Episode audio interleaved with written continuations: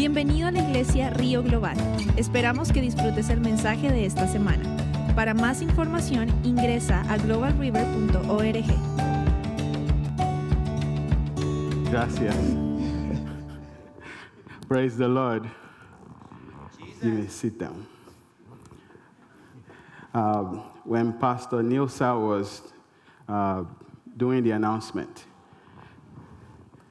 I picked up a, two words levitante, meaning get up, and uh, paralytical, the paralytic.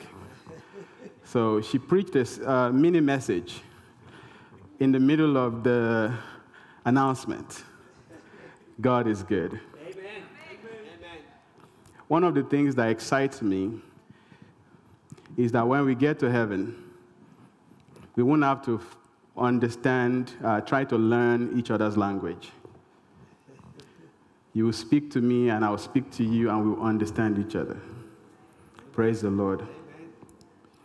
You know, as the worship was going on, you can feel the palpable presence of God. Even though I did not understand Spanish, but I understand the Holy Ghost. Hallelujah. Hallelujah. You can sense the presence of God. So I bring greetings today, and I want to honor Pastor Willie, Pastor Nilsa, for the privilege to share the Word of God with you this morning. I don't take it for granted. So thank you, Pastor. So today we are going to talk about something that the Lord had put in my heart after Pastor, uh, Pastor asked me so the message developed over a period of last week. I thought I was going to speak on something else, and then over time, it kind of morphed into what I sp- I'm going to be speaking on. The title of the message is Weapons of Our Warfare. Weapons of our warfare. When you go to war, when you go to battle, in order for you to win, you have to have the right weapon for the right battle. Amen? Even though you might be a good fighter, but if you don't have the right weapon, a small enemy will whoop you. Amen? And the Lord is speaking to His church this morning and reminding us of some of the weapons that He has made available to us as sons and daughters in the kingdom that we need to know how to use them to our advantage. Because God loves winning. And He loves for His children to win. Amen? Open your Bible to Second Corinthians chapter 10. Uh, 3, verse 3 to 4. This is the opening. The Bible says, For though we walk in the flesh, in our body, we do not war in the flesh. For the weapons of our warfare are not carnal or physical, but they are mighty through God to pulling down strongholds casting down imagination and every high thing that exalts itself against the knowledge of God, and bringing into captivity every thought to the obedience of Christ. So, this passage is telling us though I am in the flesh, you are in the flesh, you are in this body. But when it comes to our warfare, our spiritual warfare. I'm not fighting my brother. I'm not fighting the guy over there. We are engaging in the realm of the spirit. Amen. And in order for us to win, we have to know the weapons, the right weapons to bring to battle. Otherwise, we'll be wondering and praying and wondering why things are not working. Amen. You know, many of us, we know, you know, when you go to work, you have a particular way that you drive. And on Saturday, if you're not careful, you just drive to work. It has happened to me a couple of times because you are on autopilot. What that means is in our weaponry, the weapons that has been given to us, many times we just focus on the ones that we know. We forget about the others. We know we know that you know that one is there and that one is there, but we really don't pay attention to it because this is the one I know. And that's my go-to weapon. But God is saying to his church, we need to understand the myriads of tools and weapons he has made available to us and by the inspiration and the leading of the Holy Ghost to engage the right weapon for whatever battle you are facing. Amen?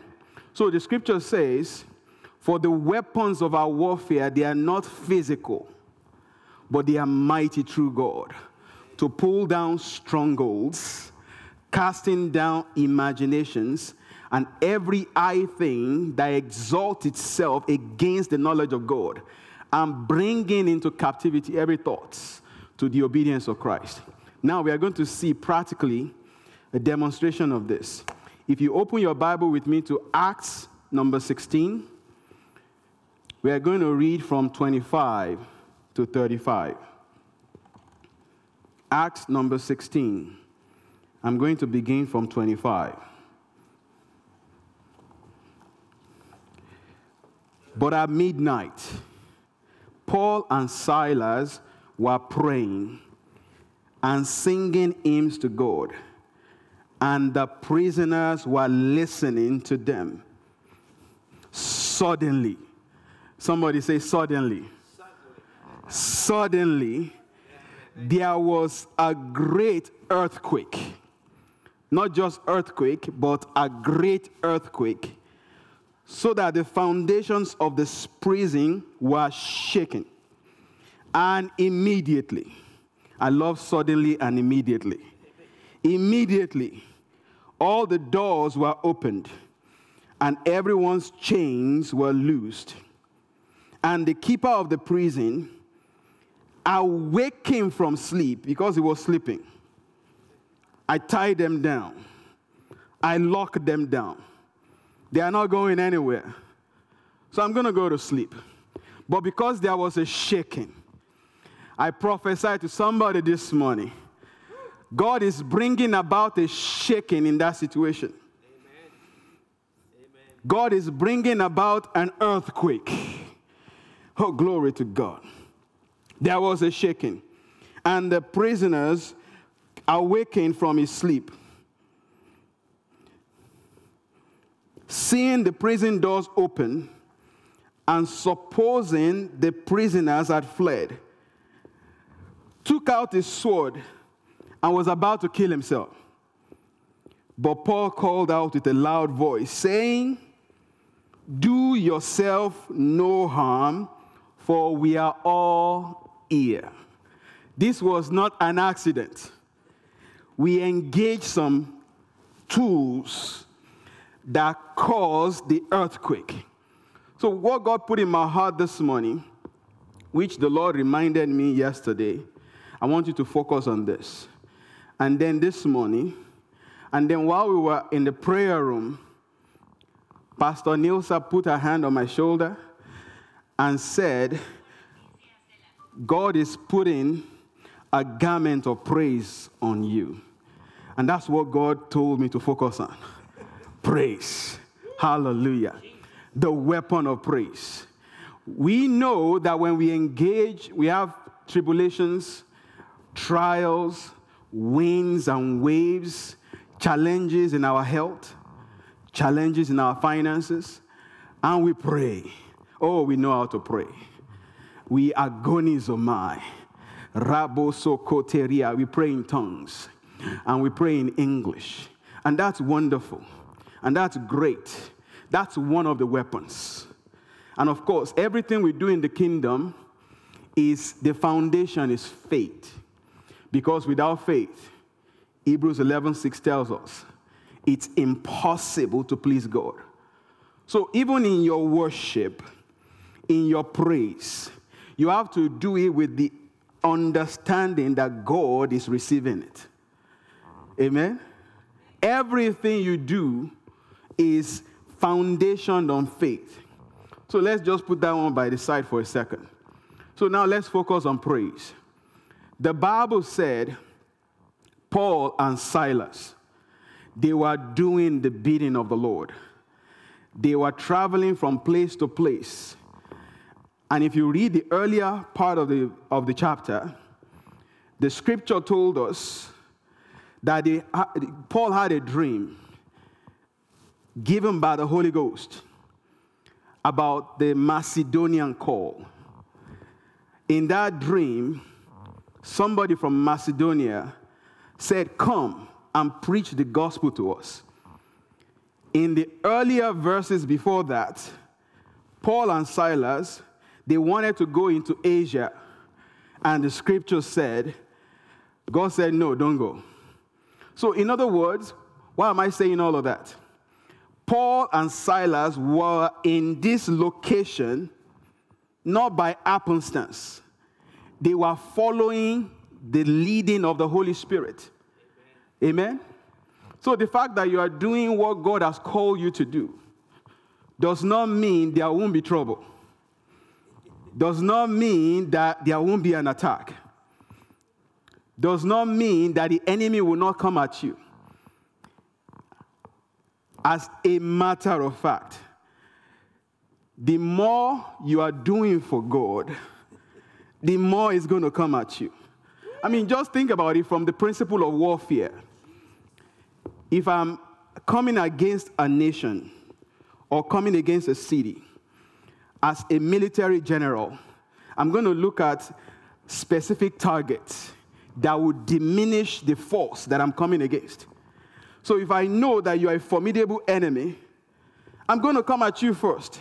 And I'm going to put every arsenal that I have against you. So Paul and Silas, they were preaching the gospel, the good news of Jesus Christ. They were going from place to place by the leading of the Holy Ghost. And they got to this place. Trouble came. How many of you have seen trouble? If you haven't seen trouble, you haven't troubled the devil enough. Amen. Praise the Lord. If you haven't seen any attack, any trouble, it's because you are low on the totem pole. The devil doesn't go for anybody that's not worrying him, he goes for the high prime targets. So the Bible said they were ministering in this place. So there was a lady, a young lady he had, she had rather, the spirit of divination.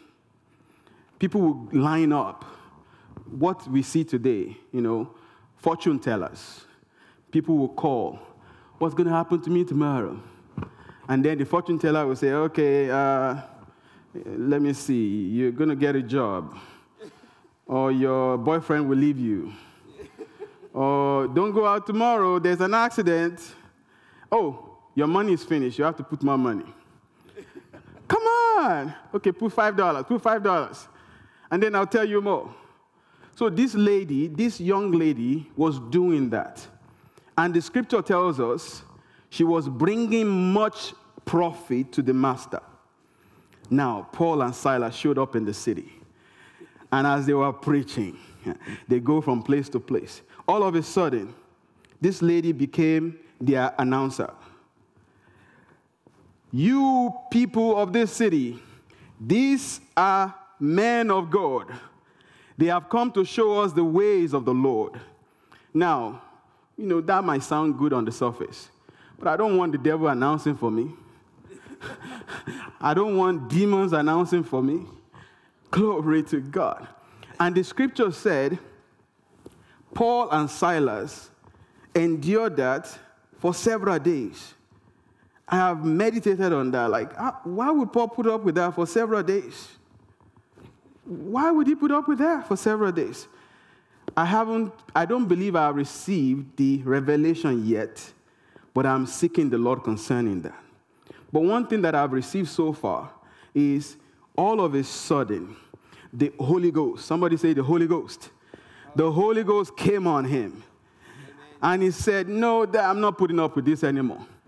And he spoke to that spirit, said, Come out. And in the same hour, the spirit came out. All of a sudden, the girl cannot predict anything anymore because the demon inside her that was helping her to predict is gone. And so the master obviously was very upset. And of course, because of that, they gathered a crowd. And long story short, Paul and Silas end up in prison. Amen. They had a spiritual impact in the life of that young lady and in that region. And the demons of hell, they were not happy about it. Anytime you go against the kingdom of darkness, anytime you do something for God, anytime you preach, you proclaim the gospel, you serve, you go and do the works of God, the enemy will come at you. So get ready for it. Amen. That's how, that's the rule of engagement. And there's no option for to sit around and just sit on the, on the sideline. No, those are the first people that they, they kill at war. If you are sitting on the sideline, you are the first one to go. So why don't you just strap up? Because the Holy Ghost has given you superior weaponry. Hallelujah. You are not weak. You are not weak. You need to know greater is he that lives in you than he that is in the world. So at midnight, hallelujah. Verse 25. So Paul and Silas, they threw them in prison. I don't know if our media department have the picture that I sent. If you have it, you can put it on the screen now. At midnight, they were singing, praying at midnight. Glory to God. If you know back then, when they beat you, they really beat you. I want you to see the picture. They put their feet in stock. If you remember um, slavery, that we are still, you know, it's not too far from many, many years ago. That's how they lock down slaves. So at midnight, they beat them. Their backs are bleeding. The chest area is bleeding. Their arms bleeding and they are in this posture at midnight. Paul and Silas, they want to engage their battle weapon. They began to pray and they began to sing. Praise the Lord for his good and his mercy endure forever. Praise him, praise him. And now, when, when you begin to worship the Lord, you've set some things in motion in the realm of the spirit. One of the individuals that show up, his name is Yeshua, the Lord God of the universe. For my Bible tells me that he inhabits, he dwells in the praises of his people. Amen. You want God around you? Open your mouth and begin to sing. ah, you begin to sing and to worship Him and to say beautiful things to him and begin to call him worthy and begin to call him Jehovah Ra and begin to call him Jehovah Tsidkenu and begin to call him El Gibor. Now, come with me. What do you think Paul and Silas were saying? Woo! They began to praise him. Now, let's back up a little bit. Paul and Silas, they just got a whooping. Not like you give to your you know, little kid a real whooping. Uh, back in the day, with all kinds of whips and all kinds of, they were bleeding. I want to believe, according to the record of scriptures, that Paul and Silas, they were in pain. Literal pain, not mental pain. Their bodies are broken. There's blood coming out of their backs. And they didn't do anything. They were just obeying God. They didn't steal anything from Walmart. It's not like they, you know, they did some crime. All they did was deliver somebody in that city. All they did was proclaim Jesus. All they did was preach the good news. And they ended up in jail.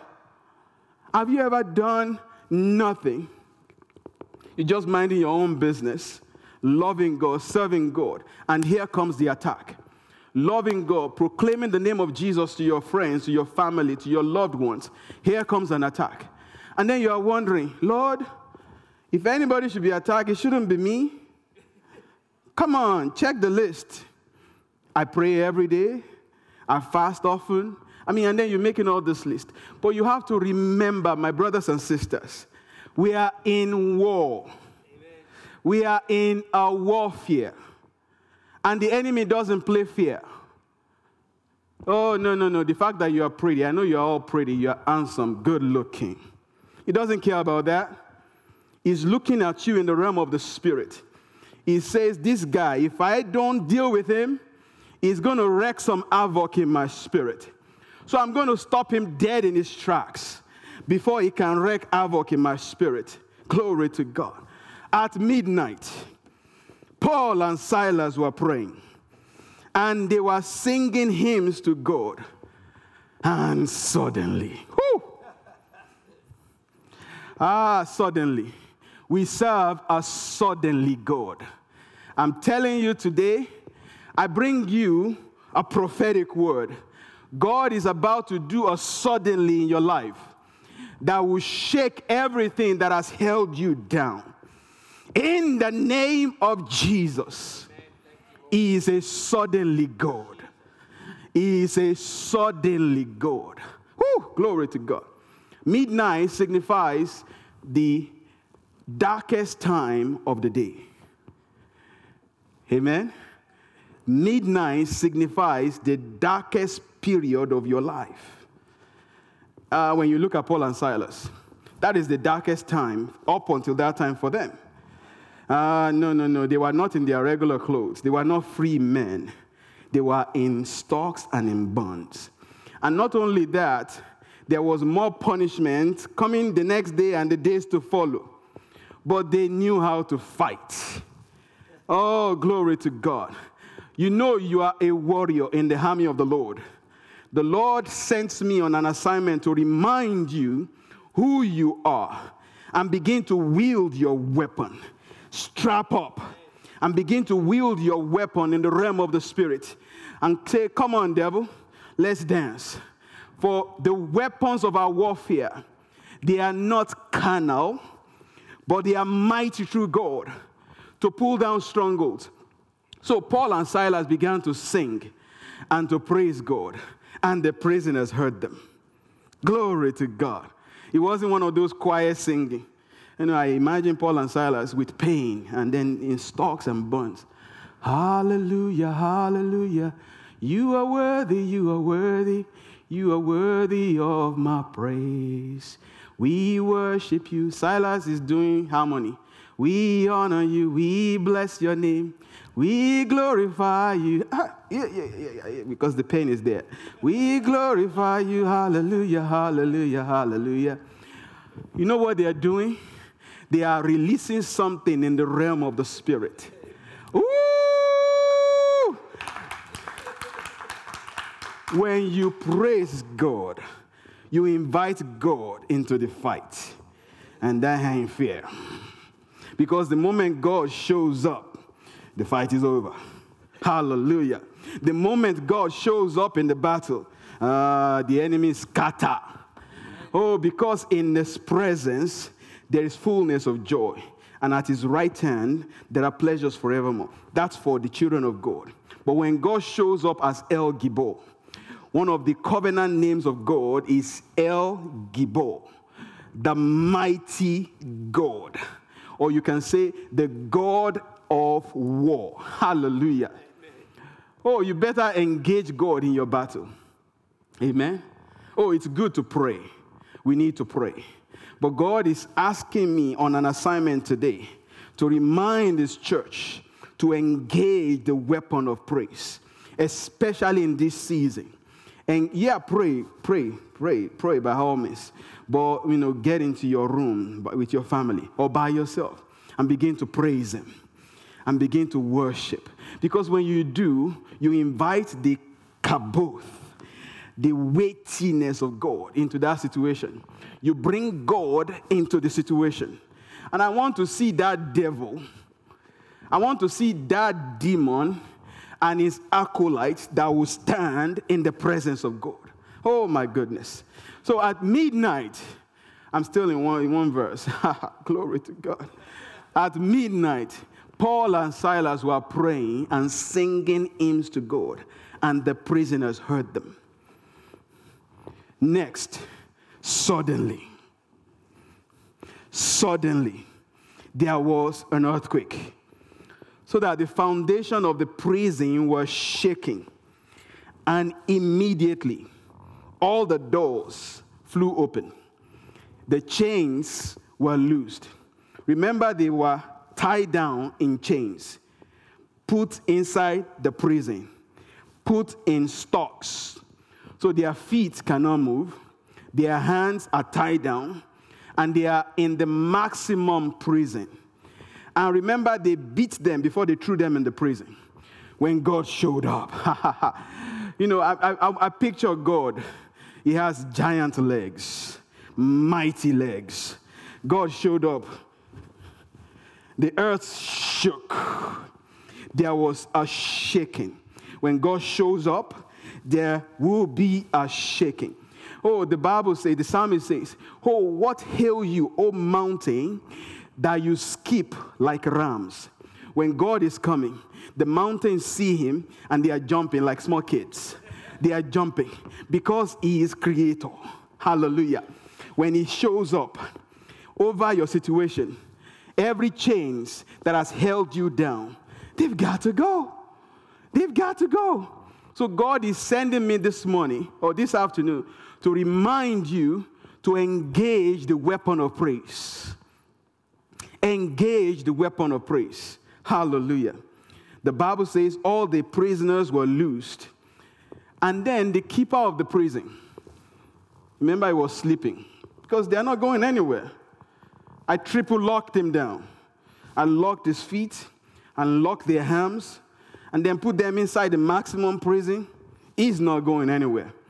There are some people that the enemy has locked you down and he has put the key in the back pocket. I'm finished with our case. I'm finished with his case. But there's a way you can turn the tide when you begin to pray and to praise Him. Oh, glory to God. When you begin to pray and to praise Him. Do you know that when the legal system say to you that your case, there's no way around it. Do you know God can turn it around? Hallelujah. God can turn anything around. You just have to employ the right weapon. You just have to engage the right weapon. Another group of people that shows up when you praise God is the holy angels of God. Oh, glory to God. We had another example of something similar to this that happened to Peter. In Acts chapter 12, when you get home, you can read it. Acts chapter 12, from 5 to 11. The Bible said they threw Peter in prison too. And I want to believe, even though the Bible did not expressly say that, that Peter also prayed and sang praises. You know, but after a while, you get tired. Glory to God. After a while, you get tired. You know, you're praising God two hours, three hours, and eventually you, you go to sleep. Now, I want you to pay attention to this. Peter was so confident in this God that we are talking about. Remember, the next day, if you know the story, the next day, the plan was to cut off his head, just like they did to John, because they saw that it was very cool. Everybody liked it. They were going to cut off his head. You know what Peter was doing? the guy was sleeping. He was sleeping. Glory to God.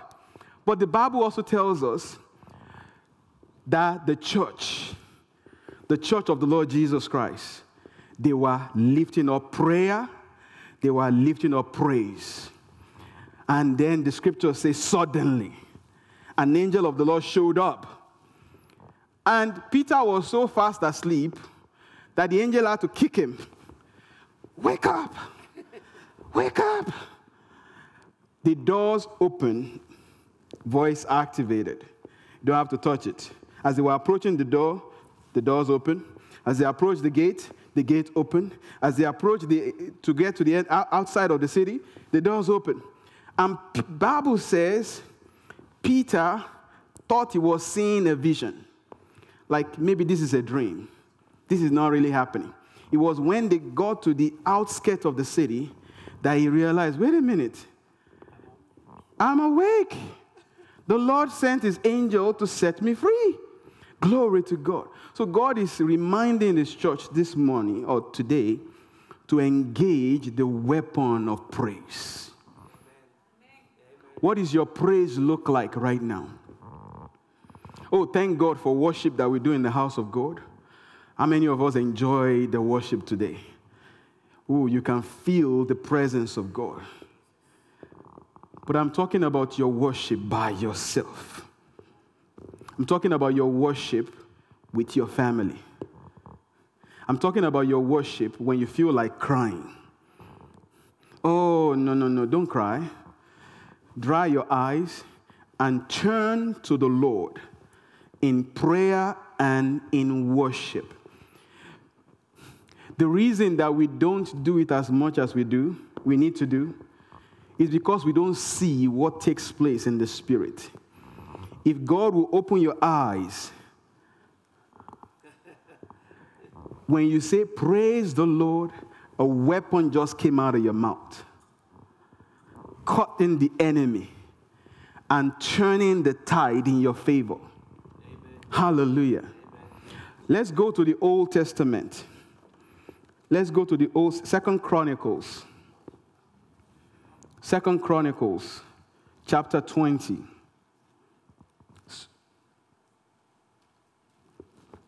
Praise the Lord. Second Chronicles 20.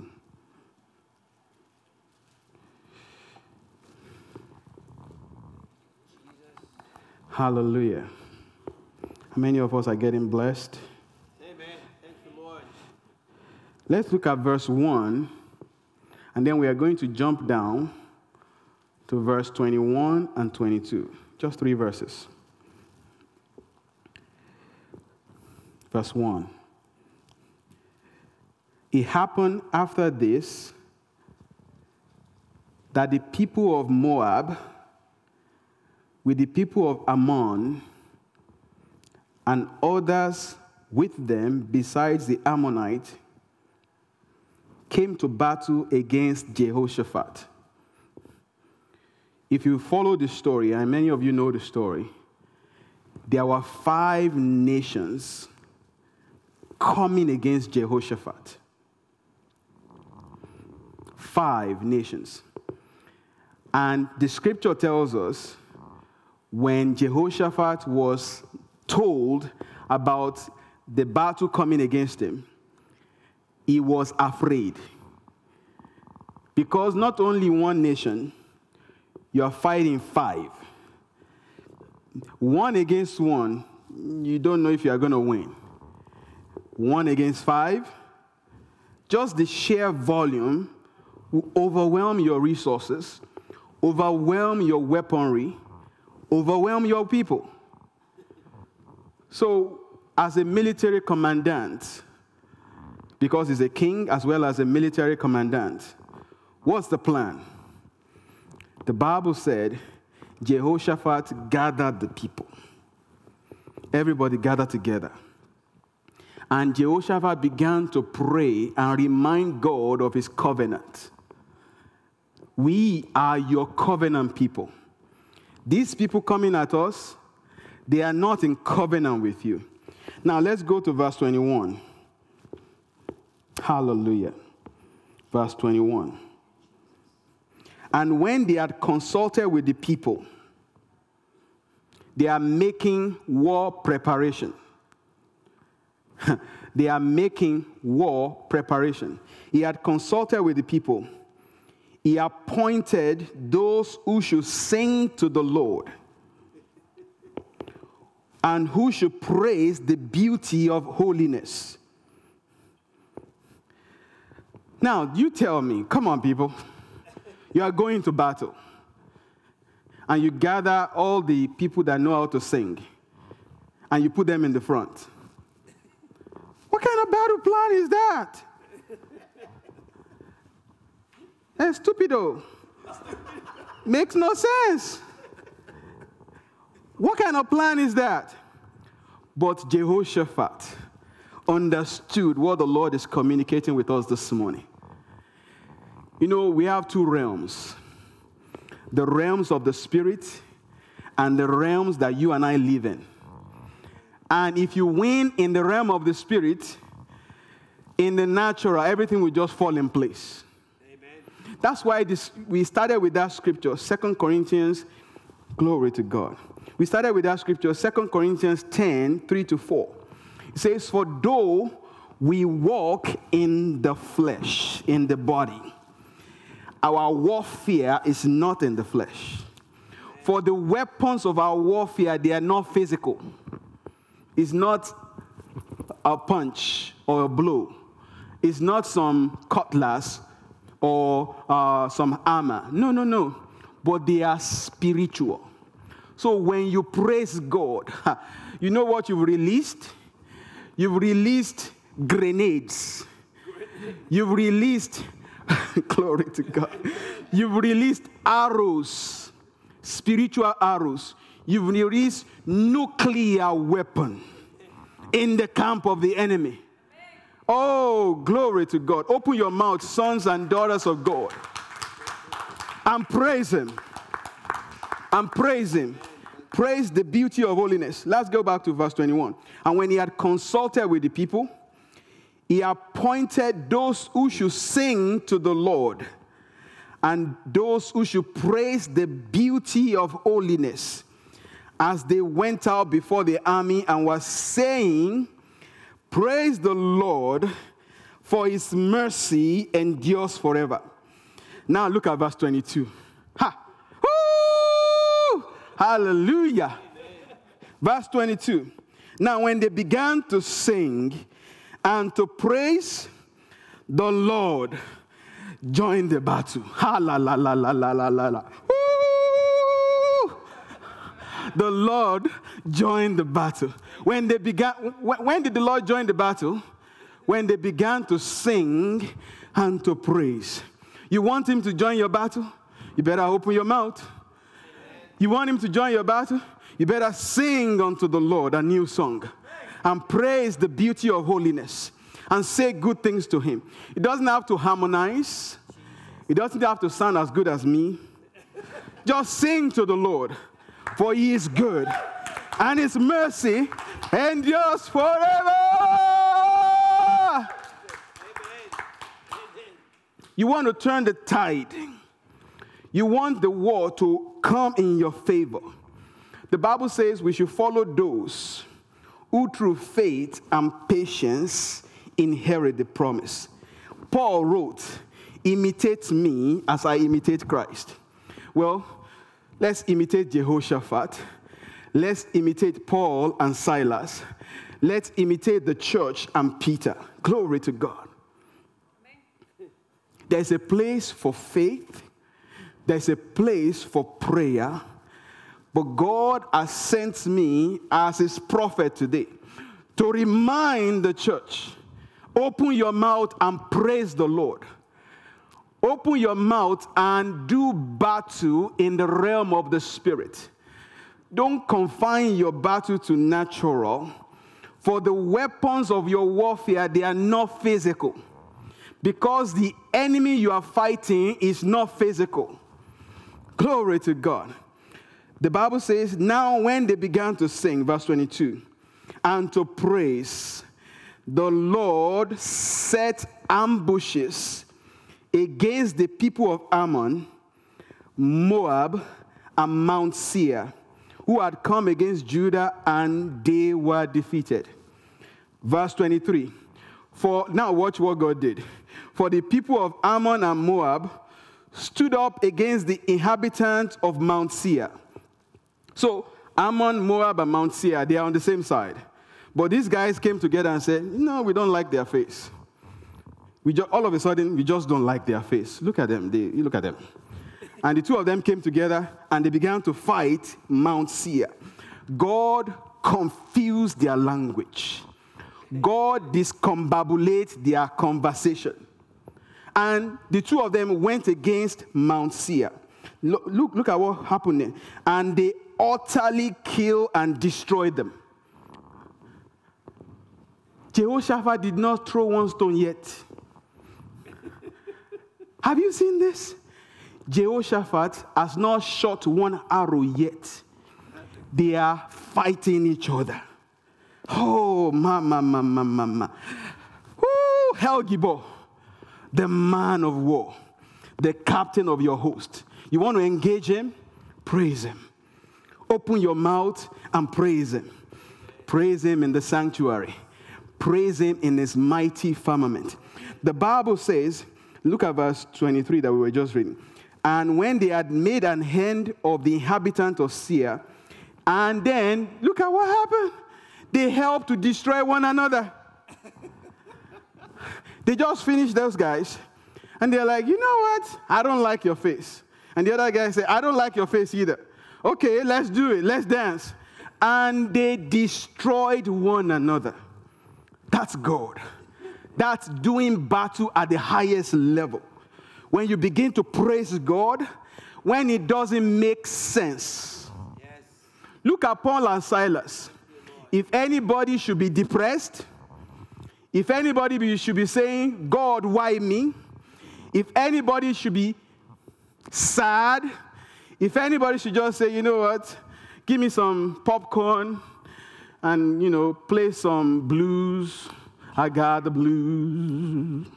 I got the blues. Nobody know the trouble I've seen. And then you go in one corner and hide like this. God, why don't you just help me? No! That's not who you are. You are a daughter of the Most High God. You are a son of the Most High God. And God has sent me today to remind you engage your weapon. There's stuff going on at work, and you don't know what's going on, and they are coming at you in every direction. And then you pray. Yes, you should pray. But don't forget this weapon. Engage the weapon of praise. You know what God is going to do? He's going to go into the boardroom when they are making those decisions, when they are trying to decide what they are going to do with you. Instead of letting you go, they are going to promote you. And then they, ah, what just happened? We don't understand it.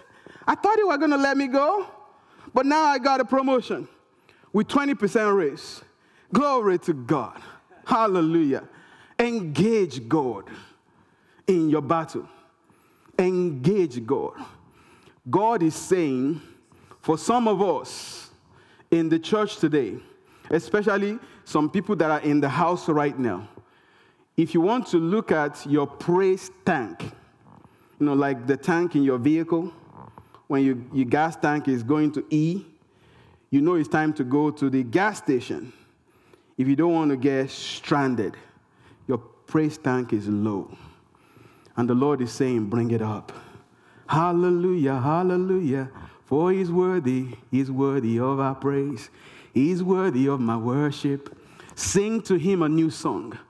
Sing praises unto him. In the midst of the thickest battle, that's your weapon. Hallelujah. And some people will ask me, how, Bishop, how come you smiling? I know what's going on with you. How come you smiling? Because I understand this. ah, glory to God. It's not about what's going on.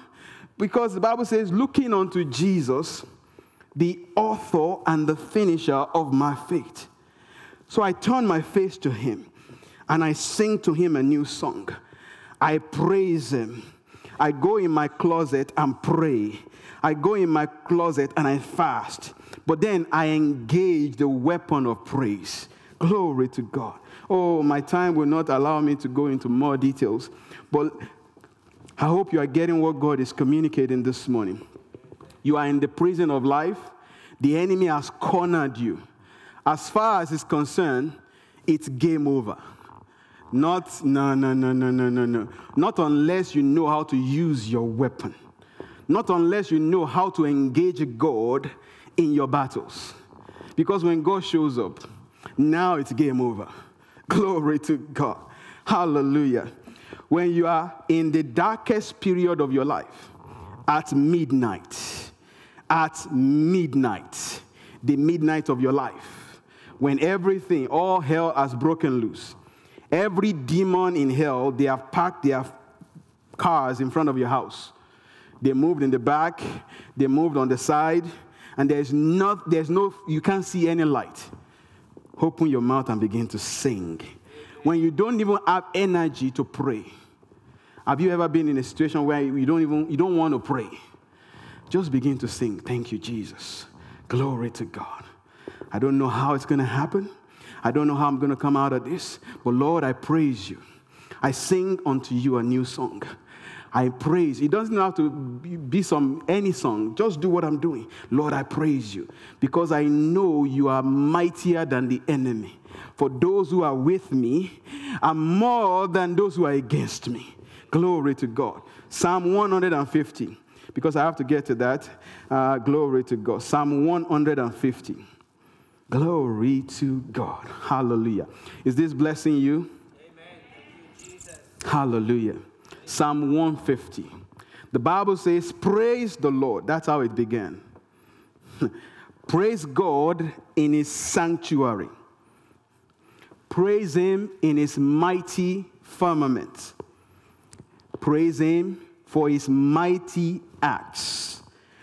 Praise him according to his excellent greatness. Praise him with the sound of the trumpet. Praise him with the lute and with the harp. Praise him with timbrel and dance. Woo! Ah, my Latin brothers. Praise him with the lute and dance. Oh, hallelujah. Praise him with stringed instrument and with flute. Praise him with the loud cymbals. Praise him with the clashing cymbal. Let everything and everyone that has breath praise the Lord. Amen. That's how the psalm was finished. That's the last chapter in the book of Psalms. He's telling us something. You want to turn the tide in the situation that you are facing in your life. Open your mouth and begin to praise Him. Open your mouth and begin to worship Him, begin to honor Him. You guarantee His presence in the battle. And you know what's going to happen to your enemies? They are going to face each other. God is going to confuse their language. They are going to fight each other until they destroy each other. And who's going to be left standing? Whew! Dusting yourself. Thank you, Jesus. Glory to God. Hallelujah, hallelujah, hallelujah, hallelujah. Look at the enemies. Look at them. And then you move on to bigger and better things. And then the devil is like, man, she figured it out. Man, he figured it out. Because many times we are fighting and we are beating the air. We are fighting and we are be- and the, the devil is laughing at us because we don't remember this truth. Not that we don't know it, we don't use it like we ought to. And God has sent me today to remind us to engage praise engage praise.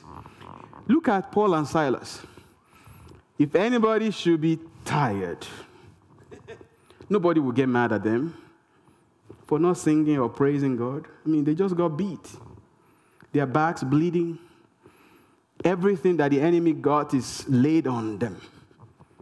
But at midnight, when it was the darkest, Paul and Silas knew if I'm going to get out of this, I need Jehovah in this situation. If I'm going to get out of this, I need to engage El Gibor. They began to pray and to sing hymns. And it wasn't a quiet singing. They sang to the prisoners heard it. The doors flew open. There was an earthquake. You know what happens? You know what happened rather? When God heard the praise. And the scripture says he dwells in the praises of his people. What does he do? He's got to go dwell there. That's his favorite place. That is favorite. The song of praise from your mouth is his favorite place. You want him involved? Praise him. You want him involved? Open your mouth and worship him. Remember, it doesn't matter how your body feels. Ask Paul and Silas. It doesn't matter what enemy is coming against you. Ask Jehoshaphat. It doesn't matter what it feels like. Make yourself do it and begin to sing. Lord, I worship you. Lord, I praise you. You can even sing in other tongues. The Bible tells us to sing in English and to sing in other tongues. Mare masera masera erika karabasura rababa anderuka sikala babosia are baba baba. And your family they are saying, "What's going on?" Don't you understand? We got this bill, we got that bill, we got that court case, we got this, we got that. Hallelujah.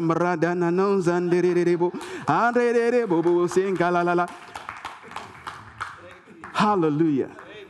Then you engage God, and the battle turns in your favor. Amen. And victory will be won. Hallelujah. Glory to God.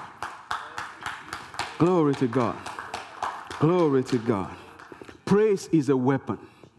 It's not just singing, you know, because you feel, you know, you get, got goosebumps and all that. That's good. That's a manifestation of the presence of God. And this is another piece that I need to add to this. Remember, I said faith is the foundation of everything? Whether I feel goosebumps or not, it's irrelevant. There's, you've got to see what's happening in the spirit. You just released an atomic bomb. They are scattered. They are like, okay, what do we do now? Oh, what do we do now? What do we do now?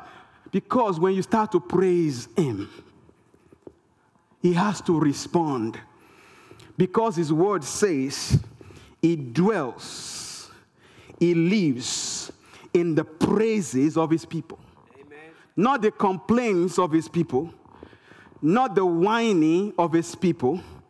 In fact, if you go to the book of Numbers, when the children of Israel left and they were supposed to go and spy out the land, remember that story? I believe Numbers 22.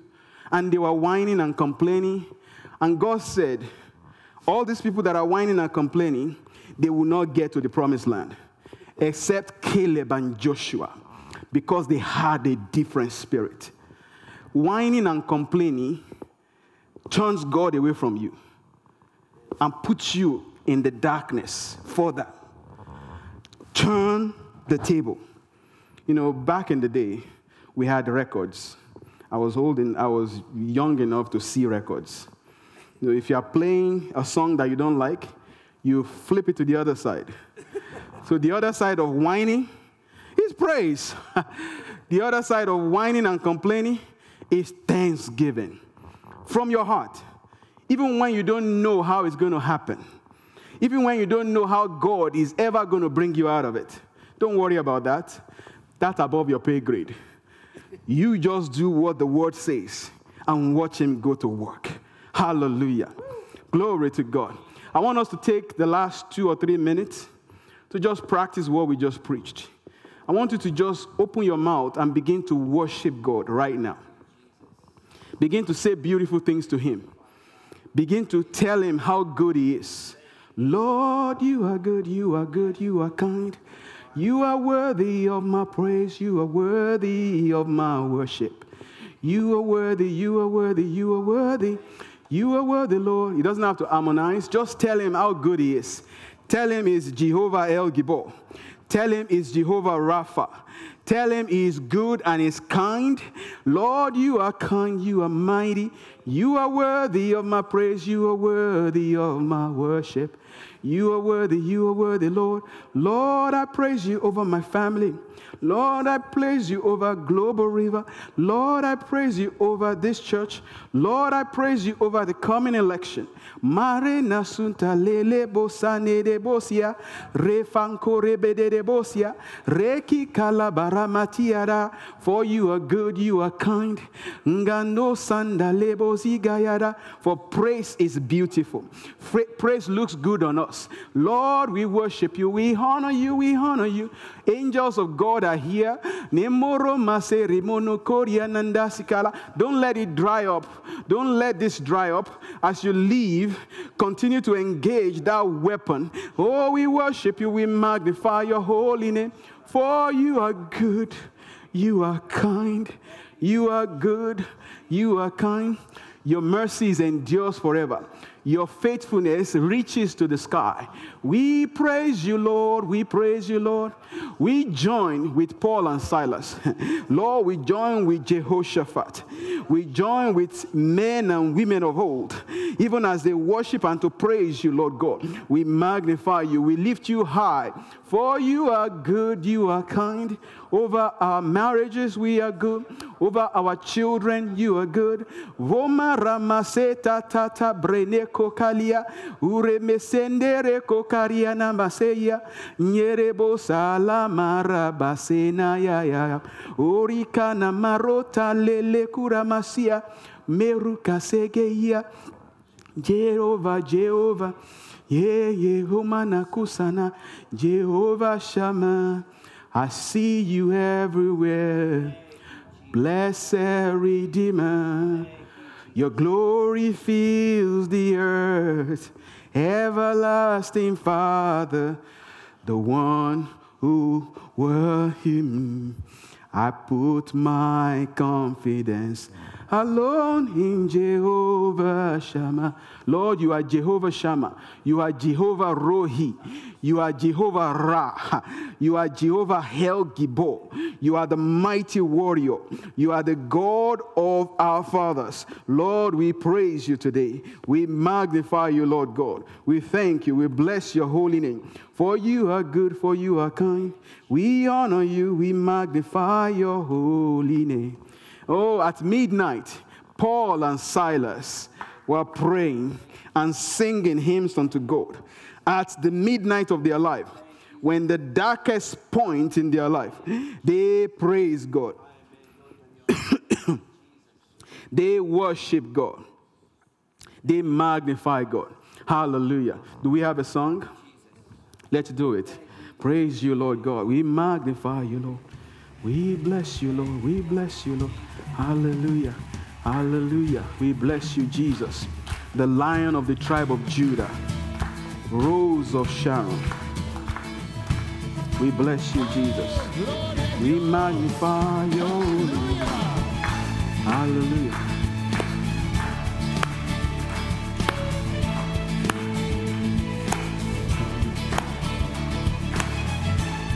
Thank you, Jesus. Hallelujah. Thank you, Lord. Días de todos días, declaran palabra of the Lord. Y días también vemos Jesús, cielo, justicia reinando otra vez.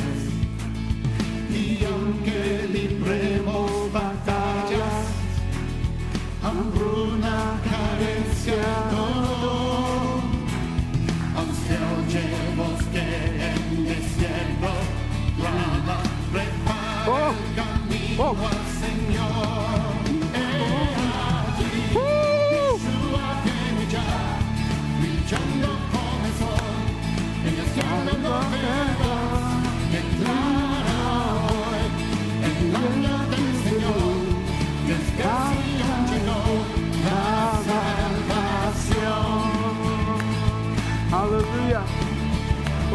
worship you, Lord.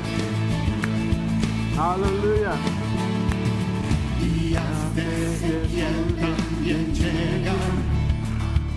Los brazos llenos de piel.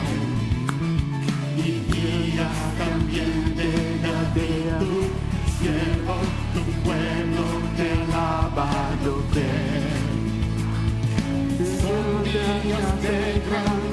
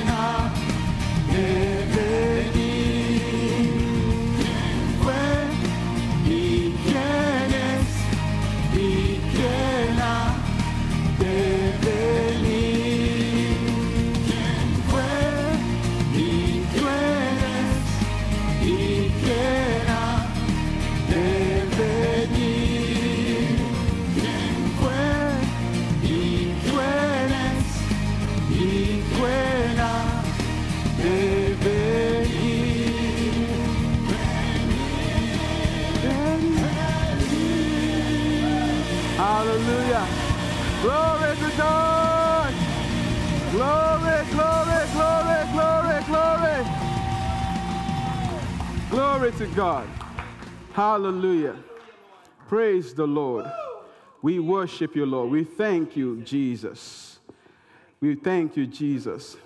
God is saying to his church, God is saying to you, brothers and sisters, open your weapon, open your mouth, and release God in your situation, and release God in your circumstances, and watch everything turn in your favor. Hallelujah. Praise the Lord, Pastor. Praise the Lord. Thank you, Jesus. Amen, Jesus. Woo. Praise the Lord. Adorar al Señor. ¿Por qué Satanás se opone tanto a la oración? La adoración. ¿Por qué? Porque él sabe, la oración y adoración al Señor confunde al enemigo y el mismo enemigo se destruye él mismo.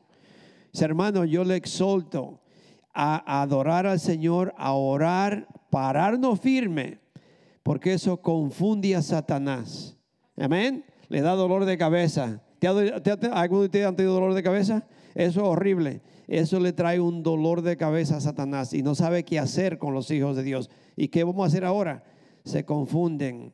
Acuérdese varias cosas que, que Pastor Bishop dijo, muchísimas cosas.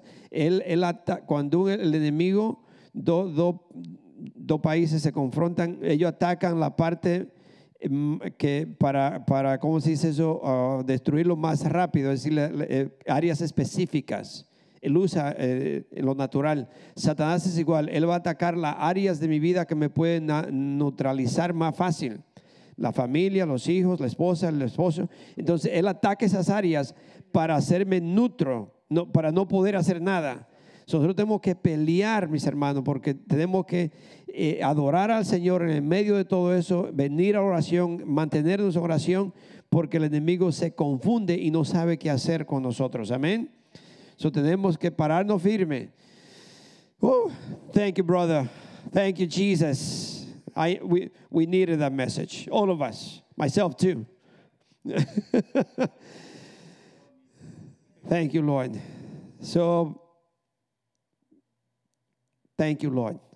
Padre Santo, te pido, Señor, que tú bendiga a tus hijos, que nos paremos firmes, Señor, y que vamos a caminar, salir de este lugar, Señor, sin, sin empezar a, a- a- a complaining, eh, que darnos quejando, Señor, y porque eso, eso a Dios no, no le agrada. Nosotros te vamos a adorar, te vamos a alabar en el medio de todo esto, Señor, y vamos a seguir adelante. Eso bendice a tus hijos, Señor, que se paren firme y que se acuerden que tienen las, las armas que necesitan para enfrentar al enemigo. Gracias, gracias, Padre Santo. En el nombre del Señor Jesucristo, amén y amén. Que el Señor me lo bendiga. Que pase una tarde bonita. Si alguien quiere oración, puede pasar o quédese y oramos por ustedes. Bendiciones.